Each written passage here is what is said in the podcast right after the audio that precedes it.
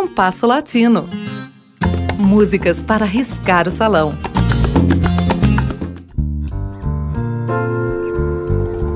Frutas del Caney é uma das músicas estrangeiras que habitaram os ouvidos de minha infância. Seu autor, Félix Canhê, marcou sua presença entre nós de uma maneira bem mais forte.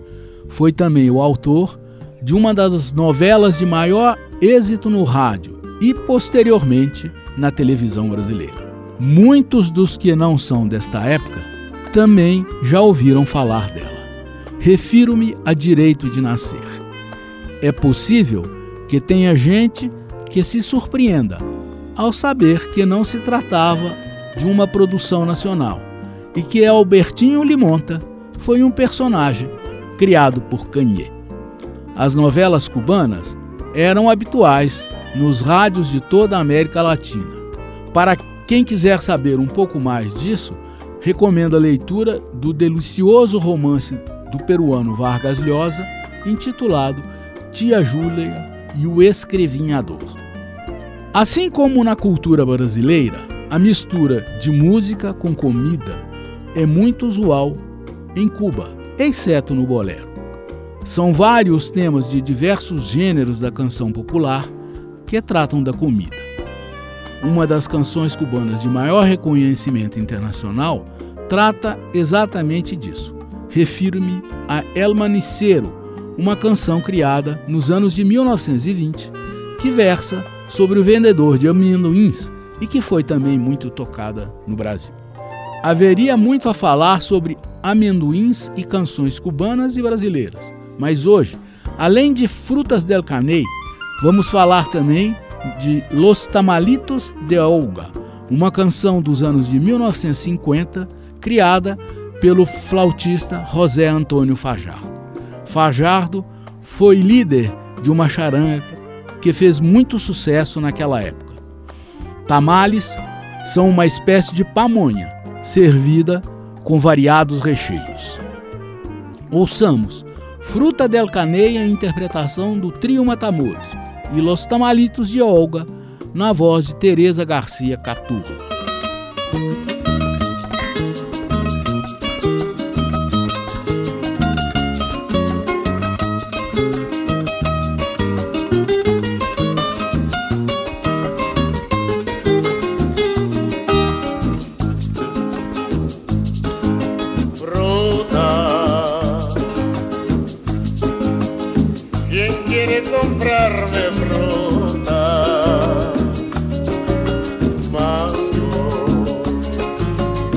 de Pompey y bizcochuelo.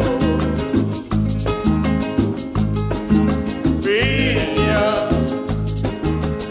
piña dulce como azúcar, cosechada sin la loma del canel.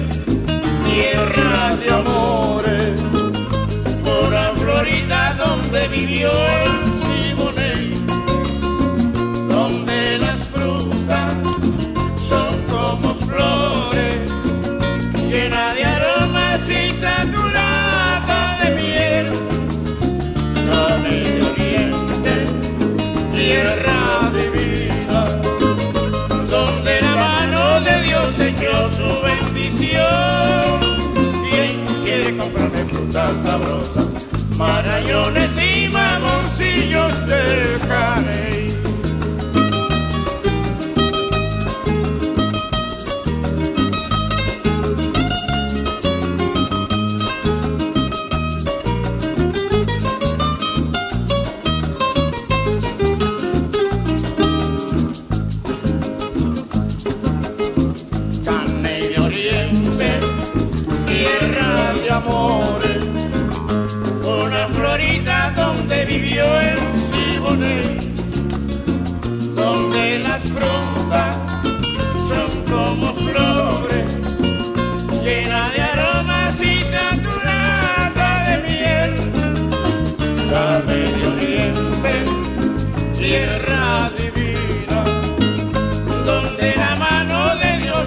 su bendición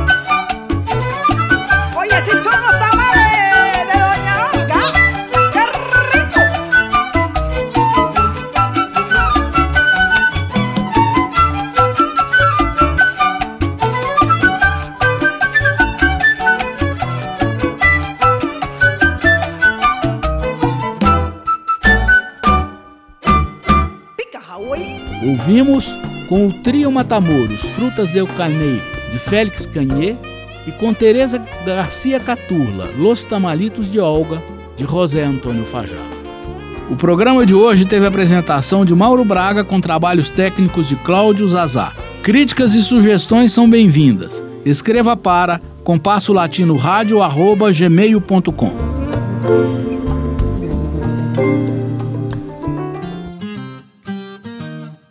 Compasso Latino. Produção e apresentação Mauro Braga.